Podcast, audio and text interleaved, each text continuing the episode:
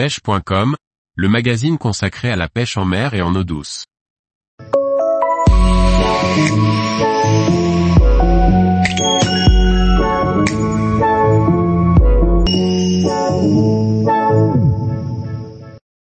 Avantages et inconvénients des bateaux à coque dure pour pêcher en mer. Par Antonin Perrotte Duclos. La pêche en mer peut se pratiquer sur plusieurs types de bateaux. Les bateaux, dits, classiques, à coque dure, sont ceux que l'on retrouve en plus grande quantité sur l'eau. Regardons donc leurs avantages et inconvénients en matière de pêche. Le premier atout que l'on regarde lorsque l'on choisit un bateau pour pêcher en mer est sans doute sa sécurité à bord. Un franc-bord permet d'éviter de passer par-dessus bord trop facilement, ce dont sont dotés la majorité des bateaux en coque dure. La solidité de la coque permet également d'éviter grand nombre de problèmes, peu de chances de la percer lors d'un contact avec un rocher ou de l'abîmer en manœuvrant dans un port. Bien évidemment, la coque ne risque rien avec les hameçons qui ne pourront pas s'y planter.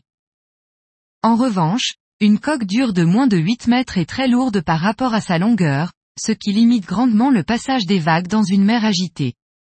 Ces bateaux offrent généralement une sensation de sécurité grâce à leur solidité. Lorsque l'on pêche depuis une coque dure, on se rend vite compte de certaines de ces particularités. Lors de la navigation, les chocs répétés à cause des vagues peuvent être très désagréables. Ces derniers peuvent également abîmer le matériel de pêche qui n'est pas conçu pour cogner dans un bateau. Ces chocs ainsi que les vibrations du moteur sont également très bruyants et résonnent dans la coque, ils rendent difficiles les approches discrètes pour des pêches sur chasse ou dans peu d'eau. Les bateaux à coque dure ont également tendance à dériver très rapidement sur l'eau, pratique lorsque l'on souhaite pêcher en vertical. Bien que cela dépende des modèles, ces bateaux ont une forte tendance à gîter, ce qui peut être très désagréable en action de pêche. Malgré cela, la place à bord sur ces bateaux permet d'être très à l'aise lors des déplacements et du rangement du matériel. Sans aucun doute le plus gros point faible d'un bateau à coque dure, sa motorisation et ce qu'elle implique. Pousser une coque lourde et volumineuse nécessite une grande puissance et donc un ou deux gros moteurs. Les gros moteurs thermiques possèdent des grosses cylindrées et consomment indéniablement plus que des petits moteurs. La consommation est d'autant plus augmentée lorsque la coque doit faire face à une mer agitée, freinant grandement sa progression.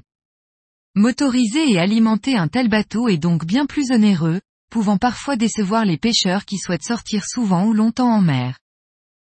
Pour les plus spécialistes d'entre vous qui souhaitent contrôler leur dérive, l'utilisation d'un moteur électrique sur un bateau à coque dure est extrêmement compliquée.